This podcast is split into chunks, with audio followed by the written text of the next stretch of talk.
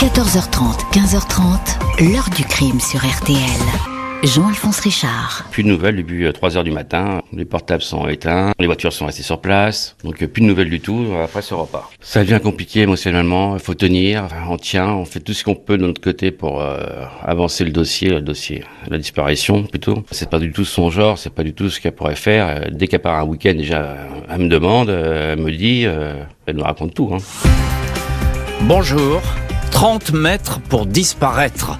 Un parcours de maison à maison dans un village tranquille des Deux-Sèvres. C'est ainsi que débute l'énigme Leslie Orelbeck et Kevin Trompa, un tout jeune couple disparu à la faveur d'une nuit glaciale au mois de novembre 2022, volatilisé sans un bruit, sans un cri, en quelques secondes avec leur chien, sans que l'on sache où ils sont allés. Dans cette affaire, les enquêteurs vont être contraints de collecter indice après indice, détail après détail. Un jour, un témoignage inédit, un autre, la révélation d'une somme d'argent qui aurait pu attirer les convoitises, un troisième, la découverte d'affaires du couple, ce qui accréditerait la piste criminelle. Des éléments bien difficiles à remettre dans le bon ordre. À ce jour, le puzzle de Praek reste incomplet, du coup, les interrogations persistent, se multiplient. Avec qui les amoureux sont-ils partis cette nuit-là, de leur plein gré ou sous la contrainte? Et pourquoi eux? Autant de questions que nous allons poser à nos invités. 14h30, 15h30. L'heure du crime sur RTL.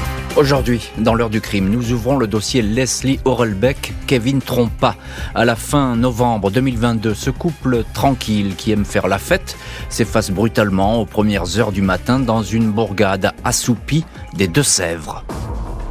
Ce vendredi 2 décembre 2022, Patrick Orlbeck téléphone aux gendarmes. Cet artisan qui habite le village de Terré en Charente-Maritime a bien du mal à cacher son inquiétude. Depuis une semaine environ, sa fille Leslie, 22 ans, n'a plus donné de ses nouvelles. Avec sa compagne, la belle-mère de Leslie, Émilie Cardré, ils se sont rapidement alarmés ils ont d'abord eu espoir qu'elle réapparaisse sur le seuil de leur porte, puis ils ont pensé à un accident. Depuis tout ce temps, Leslie est injoignable, son portable est éteint.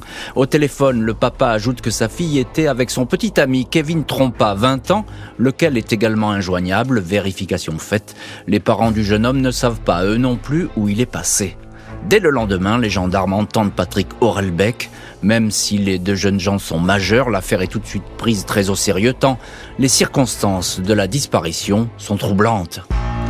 Dans la nuit du 25 au 26 novembre, Leslie et Kevin se trouvaient à Praek, petite commune des Deux-Sèvres, à une dizaine de kilomètres de Niort. Ils étaient invités à dîner chez Nicolas, la quarantaine, un chauffeur routier qui habite au centre du village, presque en face de la mairie. Il connaît bien Kevin et son père. Il avait préparé une blanquette de veau. La soirée a été festive et enfumée. Leslie et Kevin ont quitté la maison aux alentours de 3 heures du matin. Ils n'avaient que 30 mètres à parcourir pour rejoindre l'habitation prêtée par un ami Tom, absent ce jour-là. À partir de ce moment-là, le couple se perd dans la nuit. Où sont-ils allés?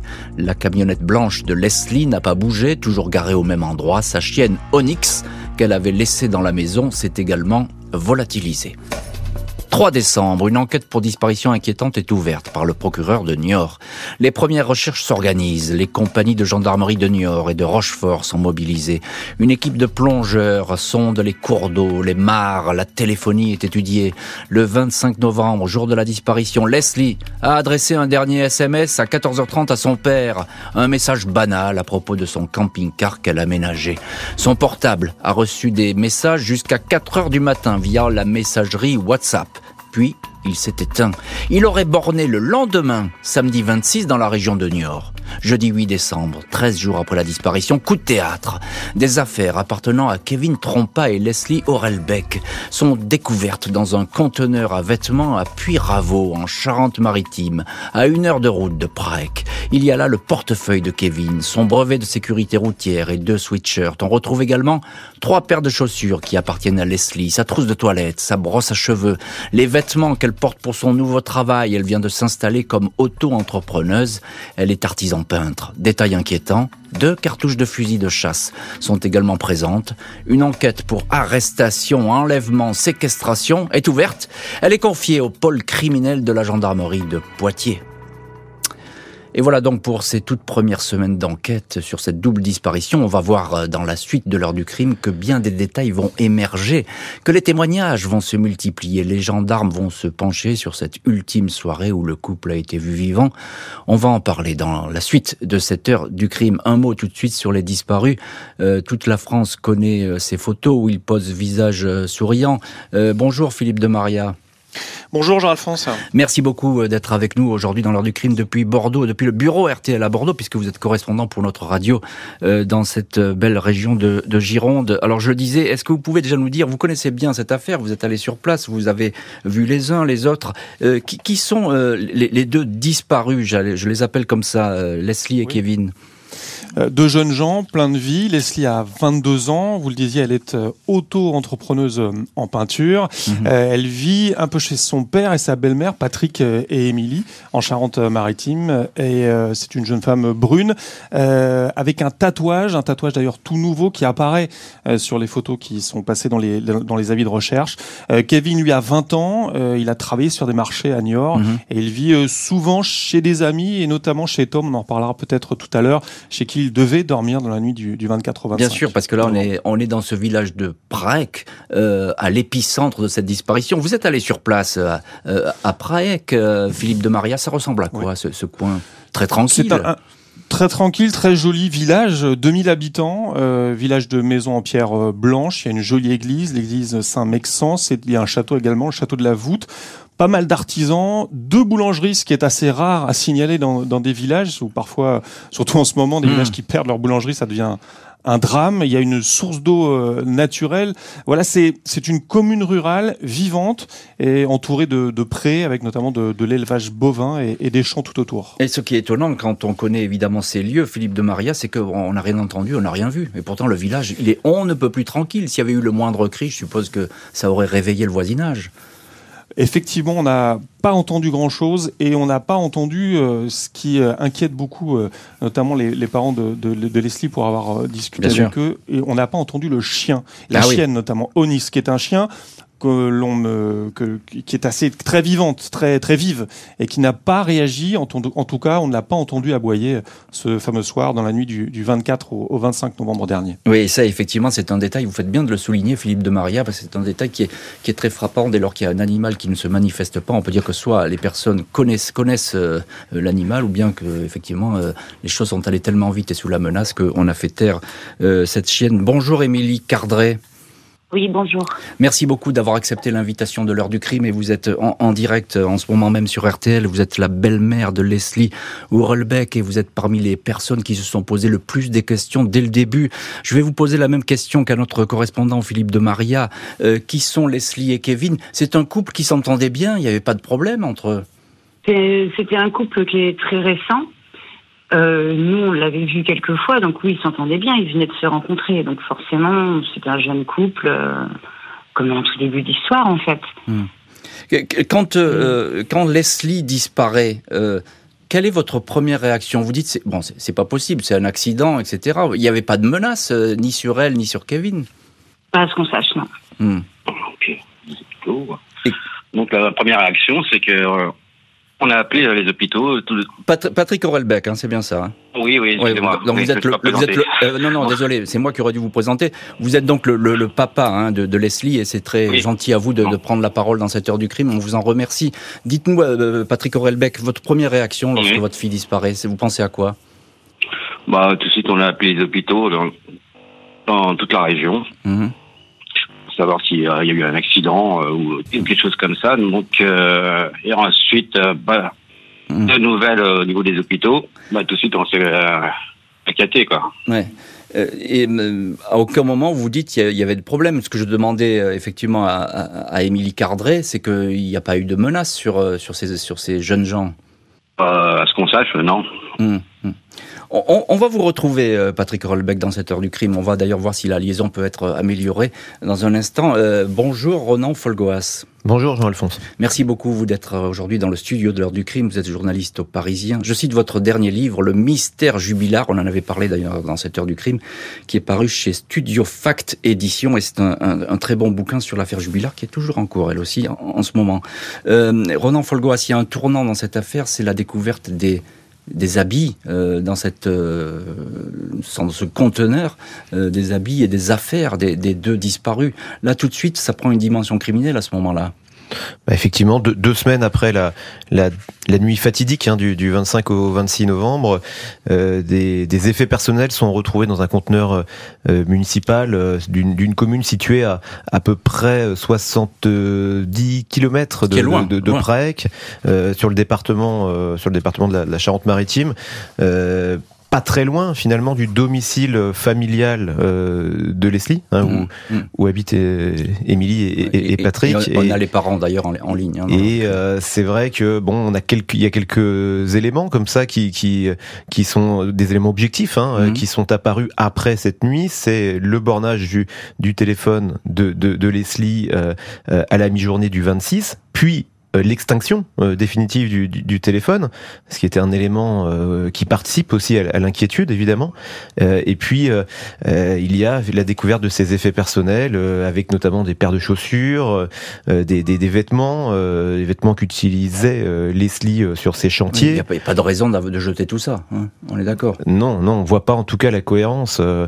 un, un, portefeuille, puis des cartouches de des cartouches de, de, de, du fusil de chasse de, de, Kevin. Bon, ça ça donne à penser euh, à, une sorte de, jeu de piste, comme si quelqu'un euh, cherchait, pourquoi pas, à brouiller des, indices, à semer des, à semer, à créer des, fausses pistes. Bon, c'est plus de questions que, que de réponses finalement. Hein, euh, Philippe de Maria, notre correspondant RTL à, Bordeaux. Tout de suite, les, les recherches, elles ont été importantes sur le terrain. Si vous pouvez nous en dire un mot.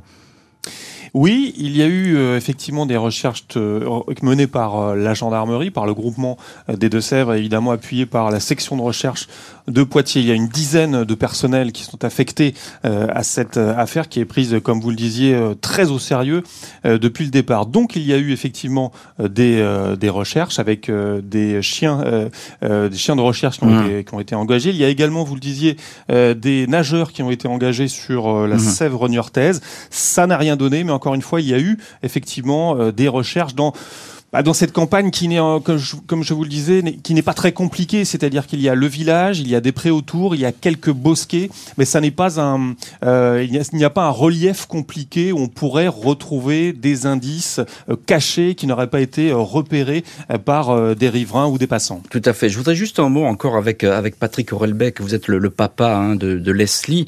Lorsqu'on découvre ces affaires dans ce conteneur dont, parlait à l'instant Roland Folgoas, je suppose que là vous pensez que il y a une histoire criminelle derrière tout ça. Euh, bah oui, parce que si on veut se débarrasser des affaires, on les met, on les brûle ou on les met dans une poubelle tout simplement. Donc euh, mm. c'est des indices qui ont été posés là pour être retrouvés. Mm. Le, dernier contact que vous avez eu avec votre fille, c'était quand dans la journée, c'est ce fameux texto là où elle vous envoie une photo, c'est ça? Oui, oui, oui. Oui, donc elle nous envoie une photo pour un chauffe-eau qui est, euh, que je devais installer dans son camion. Mm. Et c'est le dernier contact qu'on a eu avec elle. À aucun moment, et ça sera encore un petit mot, euh, Patrick Roelbeck, à aucun moment elle vous dit il euh, y a un truc qui va pas, euh, on est inquiet pour telle chose. À aucun moment, elle, vous, elle se confie. Non, à aucun moment. Il y a a priori une journée normale, un week-end qui a se déroulé avec tout simplement, et puis pas de pas d'inquiétude, pas de hmm. hein, tout quoi que ce soit. Quoi. Les gendarmes vont s'efforcer de reconstituer le scénario de la disparition. Pourquoi pas un enlèvement sur fond d'argent? Les gendarmes de la section de recherche de Poitiers mettent tout en œuvre pour retracer les dernières heures des disparus. Tous ceux qui les ont croisés au cours de la journée du 25 novembre ont trouvé Leslie et Kevin nullement inquiets. Le matin, Leslie est passée chez un tatoueur à Niort pour un dessin en arabesque autour de l'oreille droite. Dans l'après-midi, le couple et la chienne Onyx ont pris la route de Prague. Ils ont été accueillis par Tom qui leur a laissé les clés de chez lui pour la nuit. Tom a trouvé Leslie et Kevin souriants et à l'aise. Il raconte qu'ils ont pris un puis il les a quittés pour retrouver son frère à une fête. Le couple a traversé la rue pour rejoindre Nicolas, le chauffeur routier qui les invitait à dîner. Un autre homme dont le nom n'est pas révélé par les enquêteurs était également invité au repas. Ce dernier a quitté la maison vers minuit. Soirée des plus décontractées selon Nicolas, même si elle a été ponctuée de plusieurs allées-venues. Vers 19h, Kevin a appelé la compagne de son père, Karine Pratt, pour qu'elle lui apporte une somme d'argent qu'il avait oublié dans leur maison à Niort. Karine Pratt est arrivée avec une enveloppe vers 20h30. Elle s'est un peu attardée dans la maison puis est repartie. Kevin, lui, est sorti un quart d'heure pour, a-t-il dit, rencontrer un homme à qui il voulait acheter une voiture d'occasion. Leslie s'est elle aussi absentée beaucoup plus longuement au cours de la soirée. Vers 21h30, elle a pris sa camionnette pour se rendre dans le village voisin des Gondiniers. Elle est venue y rencontrer Jérémy, la trentaine, père séparé, qui lui prêtait son terrain pour stationner son camping-car. Elle voulait récupérer quelques affaires de travail. Ils ont pris un verre. Leslie ne voulait pas boire d'alcool car elle devait se rendre tôt le lendemain sur un chantier. Elle a fumé une cigarette puis elle a repris la route de Praek pour retrouver le dîner. Jeudi 5 janvier, une battue est organisée à Prague par la belle-mère de Kevin, Karine Pratt. Tom, l'ami qui a prêté la maison, indique qu'à son retour, les affaires du couple n'étaient plus là, tout comme la chienne de Leslie. Karine Pratt raconte que lors de la soirée, elle a effectivement apporté une enveloppe contenant de l'argent à son beau-fils. 10 000 euros, révèle-t-elle. Kevin voulait s'acheter une voiture d'occasion. La belle-mère confirme que lors du dîner, ce dernier s'est absenté une quinzaine de minutes. Il m'a dit qu'il avait rendez-vous avec quelqu'un juste à côté de Prague. Karine Pratt ajoute que lorsque Kevin est revenu de son rendez-vous, il n'était plus tout à fait le même. Il s'est passé de l'eau sur le visage, il était stressé, comme si cette rencontre, peut-être avec le vendeur d'une voiture, l'avait contrarié. Et impossible de savoir qui a rencontré Kevin ce soir-là à l'extérieur, une personne ou plusieurs personnes, des individus qui pourraient être impliqués dans la double disparition, c'est très difficile à dire. On va essayer d'en savoir plus dans le prochain chapitre de l'heure du crime. Concentrons-nous sur cette soirée qui attire tous les regards et suscite bien des questions. Alors je le disais, beaucoup euh, d'allées et dans cette, lors de cette soirée, dans cette maison. Euh, Ronan Folgoas, journaliste au Parisien, vous avez beaucoup enquêté sur, sur cette affaire et, sorti de nombreux articles. Je disais beaucoup d'allées et. Euh, en premier lieu, il y a la longue sortie de Leslie chez Jérémy. Il a été entendu par les enquêteurs, ce Jérémy. Oui, il a été entendu et surtout, euh, il a aussi livré euh, son témoignage à, mon confrère du Parisien Fabien Payot et, euh, et il a expliqué que, eh bien, cet intervalle de deux heures s'était passé sans événement notable et que il n'avait pas perçu chez Leslie de signes d'inquiétude particuliers. Elle venait chercher en fait ses dernières affaires, donc elle a, qu'elle avait euh, qu'elle avait laissé euh, chez lui euh, parce qu'elle elle comptait prendre congé en fait de, de, de Jérémy. Elle ne comptait pas revenir chez lui la semaine suivante et la semaine d'après. Et et donc il explique que que Leslie repart vers 23h30 et cet aller-retour d'ailleurs n'est n'est pas comment dirais-je sujet à caution. C'est-à-dire qu'ils les enquêteurs ils, l'ont démontré. on, on l'a conviction que Leslie est bien revenue à Prague. La téléphonie le dit, c'est ça?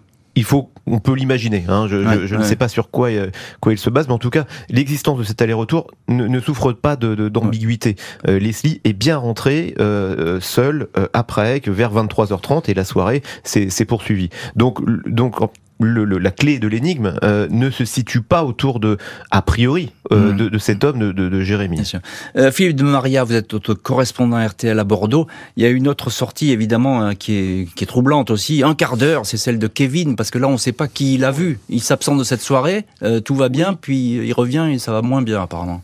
Exactement, et c'est Karine Pratt, donc la belle-mère de Kevin, qui nous donne ce, ce, témoignage, qui nous donne cette info lors de la fameuse battue, on y reviendra peut-être tout à l'heure, tout à fait. du 5 euh, euh, janvier euh, dernier. En fait, elle nous dit que Kevin sort pour un rendez-vous avec un potentiel vendeur d'un véhicule.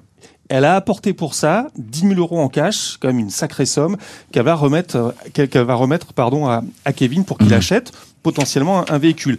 Là, on a un petit, il y a une question parce que hum, vous, vous parliez tout à l'heure de ce qui a été retrouvé dans le bac à vêtements. C'est un BSR qui a été retrouvé, le BSR de Kevin. Alors, c'est quoi le BSR Dites-moi?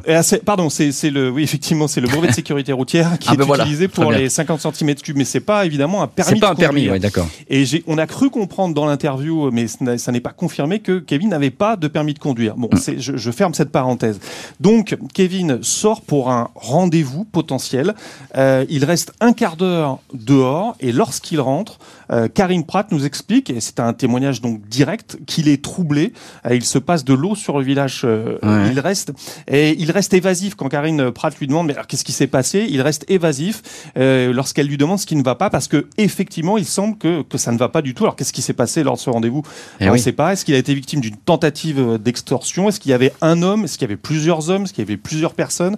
Est-ce que les potentiels vendeurs sont, sont partis ou pas Est-ce qu'ils sont restés pour attendre Kevin et Leslie pour peut-être attendre un moment propice C'est beaucoup de questions, mais ce rendez-vous effectivement semble charnière. Eh oui, il est charnière et il est central ce rendez-vous parce que dès lors qu'on aura élucidé avec qui euh, Kevin euh, avait rendez-vous, ben on en saura sans doute un peu plus. On retrouve dans cette heure du crime Émilie Cardré et Patrick Ourelbeck, respectivement euh, la belle-mère et le papa de l'un de ces deux disparus.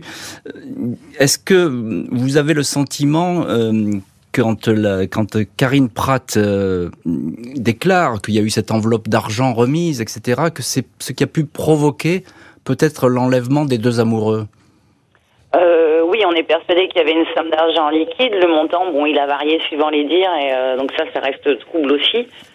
mais par contre, oui, on est persuadé que c'est dû à un crime vénal et qu'ils avaient une certaine somme d'argent liquide sur eux.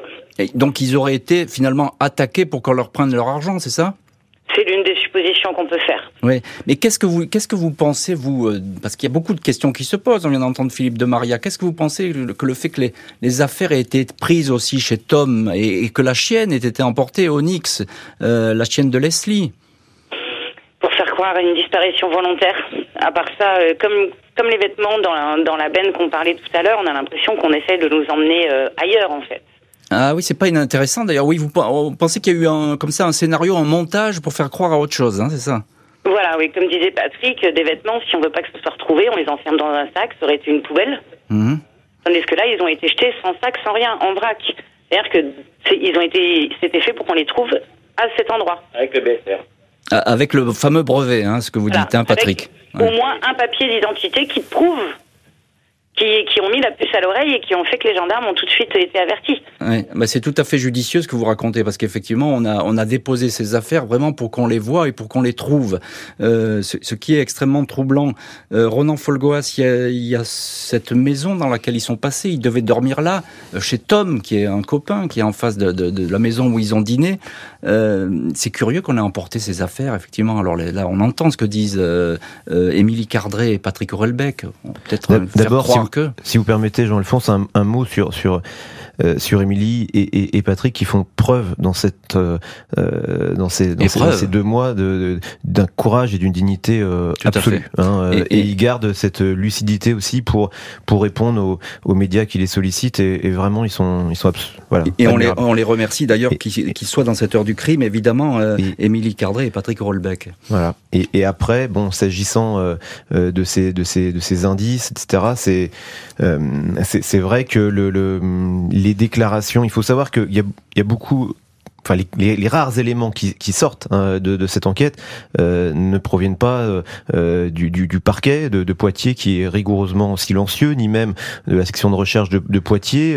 Les quelques éléments viennent principalement euh, du côté euh, de euh, la famille de, de, de Kevin, qui, par l'intermédiaire de, de, sa belle-mère, Karine Pratt, et de son père, Guy Trompa, qui réussit à communiquer avec certains médias depuis la, la cellule, distille quelques, quelques éléments qui sont, qui sont à prendre en considération, mais qui, qui doivent aussi être étudiés attentivement. Et, et s'agissant de cette rencontre, la nocturne de, de, de Kevin, qui aurait suscité chez lui beaucoup d'inquiétudes, voilà, ça repose, comme disent les enquêteurs, hein, ça repose sur du déclaratif. Après, qu'est-ce qui est vrai euh, Voilà. Mais si, mais si je vous posais la question, Roland Folgois, sur la maison de Tom, c'est que bon, ça c'est pas un mystère. Aujourd'hui, cette maison, elle est sous scellé. Exactement. Euh, quand, on, quand la police ou la gendarmerie mettent une maison sous scellé, c'est que c'est un, un, site qui les intéresse. On va dire comme ça. Alors, Effectivement. Euh, voilà on, on comprend euh, en, voyant, il suffit d'aller sur, sur les lieux euh, pour euh, comprendre eh bien que que les gendarmes visiblement ont peu de doutes sur le fait que cette maison est le lieu où possiblement a eu lieu un, un enlèvement et puis peut-être début d'une séquestration. Hein. Et en tout cas, ils ont passé cette maison au peigne fin, comme on dit. Ils ont passé le, le, le Blue Star comme d'habitude. Hein, Et ce qu'il ressort, mais je dis ça avec beaucoup de précaution parce qu'il n'y a pas de communication officielle autour de, de, de cette enquête, mais c'est que c'est peu, peu d'indices, euh, pas d'indices euh, décisifs n'a été révélé euh, à l'issue de, de, ces analyses et donc, et donc le mystère reste absolument entier. Est-ce que, est-ce que Kevin a pu de son plein gré éventuellement suivre certaines personnes et puis Leslie l'aurait accompagné Ça reste bon, c'est une hypothèse peu, peu, peu probable, mais on ne peut pas l'écarter vraiment, ce scénario-là est très très compliqué. Après, je pense qu'il y a des éléments autour de Kevin qui, émergent ces derniers temps, qui posent vraiment question sur savoir quelles étaient les activités de Kevin ces derniers temps. Et on va en parler dans la suite de cette heure du crime. Les familles des deux absents sont de plus en plus convaincues d'un scénario criminel, un enlèvement sous la menace.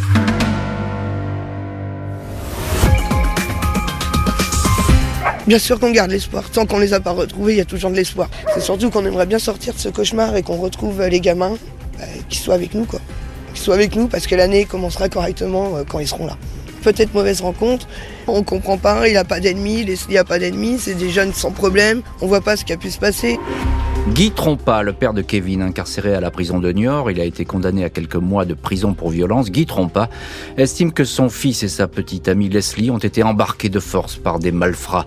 Il assure avoir reçu le soir de la disparition dans sa cellule un appel de Kevin. Ce dernier lui aurait déclaré Papa, j'ai peur. Kevin lui aurait confié qu'une voiture blanche a ralenti dans la rue du village avec cinq hommes à bord à l'allure menaçante. Il m'a dit Papa, j'ai peur, je ne sais pas qui sont ces mecs-là. Jamais il a peur comme ça, mon fils, jamais je l'ai vu comme ça, affirme Guy Trompa. Le père précise qu'il était aux alentours de 21h, heure à laquelle Kevin a effectivement quitté le dîner pour se rendre à un mystérieux rendez-vous. La voiture pourrait être une Polo ou une Golf blanche. Guy Trompa est convaincu que ces hommes ont fait monter de force le couple, sans doute pour les dépouiller de leur argent. Patrick Aurelbeck, le père de Leslie, est lui persuadé que sa fille est séquestrée. Il supplie les ravisseurs en leur promettant le versement d'une rançon en échange de sa liberté. Patrick Aurelbeck et sa compagne Émilie Cardret confient d'une même voix. Nous ne sommes pas des enquêteurs, mais nous sommes quasiment persuadés maintenant que tout ça part de cette soirée. Le fait qu'il y ait cette somme d'argent, 10 000 euros, ça rapproche nos idées d'un crime qui serait plutôt vénal. Il n'y a pas à en douter. Et un mot justement dans cette heure du crime avec euh, Émilie Cardret et Patrick Aurelbeck, euh, la belle-mère et, le papa de Leslie. Euh, vous êtes toujours sur cette ligne, Émilie et Patrick, sur cette ligne, à savoir que c'est l'argent l'argent qu'on voulait voler? L'argent, oui, oui. Euh, de toute façon, à part ça, on voit pas, on voit pas un, crime pénal, quoi. Euh, de l'argent, ce qu'ils avaient sur eux, j'en sais rien. Et cette somme d'argent, ça nous, ça nous dirige plutôt vers cette hypothèse, oui. Hmm.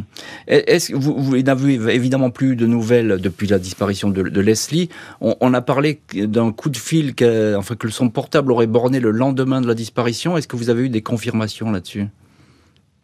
Euh, oui, parce que la seule chose qu'ils ont bien voulu nous, nous confirmer euh, très très rapidement, c'est qu'il aurait borné à midi le lendemain à Niort, hmm. sans nous donner le point exact, bien entendu, vu que c'était que c'était tout, le tout début et que c'est des adultes, donc des adultes qui disparaissent. Il euh, faut d'abord leur consentement avant de dire aux parents où ils sont. Bien sûr. Les, les déclarations de Guy Trompa qu'il a fait comme ça au téléphone et sur des sites internet, elles vous ont alarmé avec ces menaces qu'aurait eu Kevin? Vous y croyez ou pas? Oui, et en même temps, on est euh, on est très euh, très étonné puisque s'il avait été euh, si ça l'avait inquiété tant que ça, pourquoi attendre que nous on vienne avant de dire quoi que ce soit? Mm. Et oui, c'est pas faux. Oui, tout à fait, c'est même bien exprimé. Roland Folgoas, qu'est-ce qu'on peut en dire de ces déclarations du papa de Guy Mais c'est vrai sur, le point que vient de soulever Émilie à l'instant, c'est très important parce que la, disparition au départ, elle, est communiquée aux, gendarmes parce que les les précisément les, parents de Leslie, le, papa et, la belle-mère, euh, font un signalement. Sinon, Sinon, bah sinon, euh, sinon il se passe rien.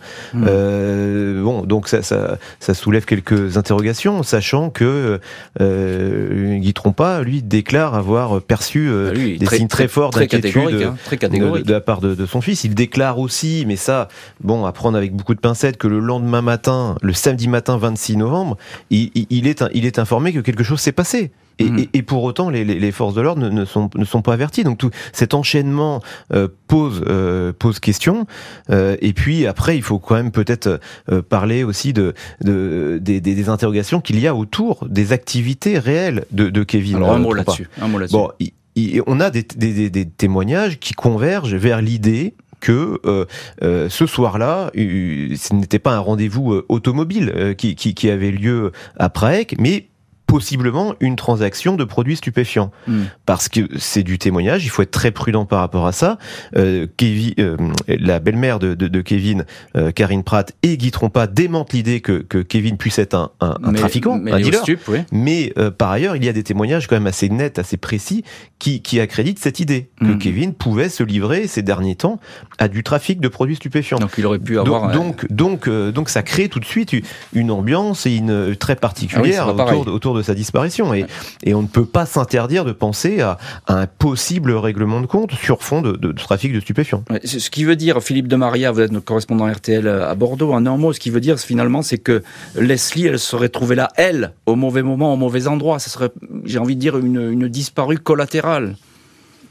Oui, mais j'irai pas sur ce terrain parce que hmm. je trouve ça personnellement trop, enfin professionnellement, mais personnellement trop sensible. il y a encore trop de. Bien sûr. ce sont des questions qui se posent. Hein. Et effectivement, après, une autre question que, que l'on peut se poser, euh, le, papa, de, le père de Kevin est en, est en prison. Est-ce que, est-ce que lui aussi a potentiellement des ennemis? Je n'ai pas de réponse. Ce hmm. n'est qu'une question. Est-ce que Kevin fait les frais euh, de cette, euh, de, potentiellement d'autres affaires? Je, Franchement, encore une fois, que des questions euh, et, et, encore une fois, ce sont, euh, moi j'en reste à, en tout cas deux jeunes de 20 et 22 ans qui ont disparu. Oui, sur les faits. Euh, de, façon complètement dramatique, mais je, voilà, je n'ai pas plus d'infos à l'heure actuelle.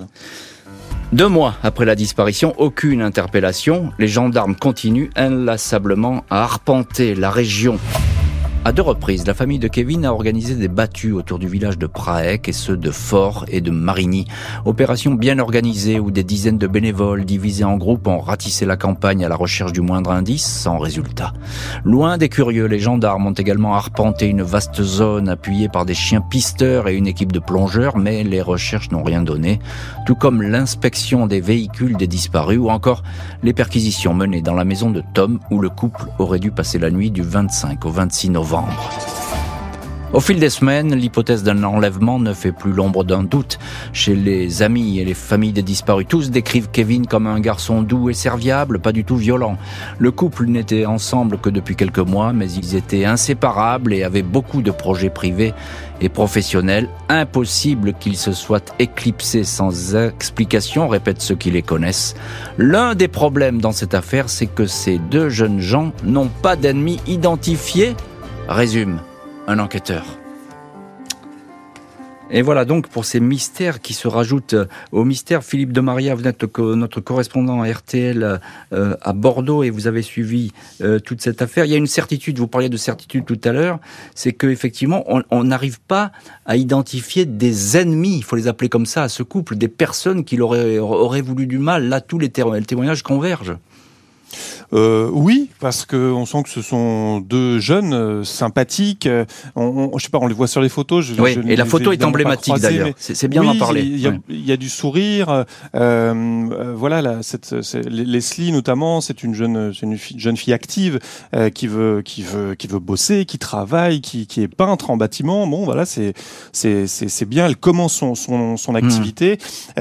et donc c'est, voilà, ce sont des, des, des, jeunes gens dans, dans la fleur de l'âge et on a, oui, effectivement, du mal à imaginer. Alors après, on peut encore imaginer imaginer tout ce qu'on veut, tout ce qu'on ah, est possible d'imaginer. Ça, il est normal que, les, que les enquêteurs. Il ne reste que des questions. Bien sûr, c'est normal que les, les, enquêteurs, pardon, baptisent des hypothèses, hein, Philippe. Évidemment. Euh, et, et allez-y oui, vous parliez des, des battues, euh, d'une battue notamment qui a eu lieu, si vous voulez qu'on revienne là-dessus, c'était le, 5 janvier dernier. C'est Karine Pratt, hein, la belle-mère de Kevin, qui organise cette battue. C'est à, à Prague. Il faut bien dire que c'est une battue non officielle. Ça, n'était pas un acte d'investigation. Donc, ça n'est pas très encadré. Euh, D'ailleurs, les, les, enquêteurs, euh, en tout cas, comme on dit, vous savez, de sources proches de l'enquête, on est un peu perplexe sur sur sur euh, sur sur cette initiative parce que pour organiser une battue, il faut que la piste soit fraîche. Là, on est plus d'un mois après. le terrain n'est pas très compliqué, donc les, gendarmes, en tout cas, se disent, se, demandent bien ce qu'ils auraient pu louper. Mais on sent bien qu'en organisant cette battue, la, belle-mère de Kevin, Karine Pratt, cherche surtout à, à pas rester inactive, ce qui est terrible hein, lorsqu'on est comme elle, dans, comme les parents de Leslie, comme Patrick et Émilie qui sont avec nous cet après-midi, sans nouvelles de ses enfants. Personne ne peut imaginer ce qu'ils peuvent traverser. Alors, il y a énormément de bonne volonté. Vous le disiez, il y a des dizaines de personnes, Jean-Alphonse, qui sont euh, présentes dans le mmh. froid du petit matin. Alors, ils vont se scinder en, petits groupes pour avoir, euh, euh, pour essayer d'élargir les recherches. Encore une fois, beaucoup de mmh, bonne mmh. volonté, mais ça n'avance pas en ligne. Il n'y a pas de marquage d'indices comme le font bah, les pros, en ah fait, les, gendarmes qui ne sont pas là. Beaucoup de bonne volonté, mais déployés, mais il n'y a pas de résultat. Ça a montré en tout cas que beaucoup d'habitants étaient touchés par cette disparition. Ils étaient prêts à donner un coup de main. Et voilà. Et, qu'ils le sont toujours d'ailleurs, parce que c'est une, affaire hein, qui remet. Il y a une autre, qui il y a une autre battue, pardon Jean-Alphonse, le, 14 janvier dernier, c'était à Fouras cette fois, où le portable de, Kevin aurait borné, mais c'est une info qui n'est pas confirmée. mais là aussi, bah, ça, ça n'a rien donné. Voilà, donc c'est pas confirmé. Il y a beaucoup de choses qui sont pas confirmées, mais l'enquête, elle a deux mois. Hein, c'est tout récent, donc l'enquête continue.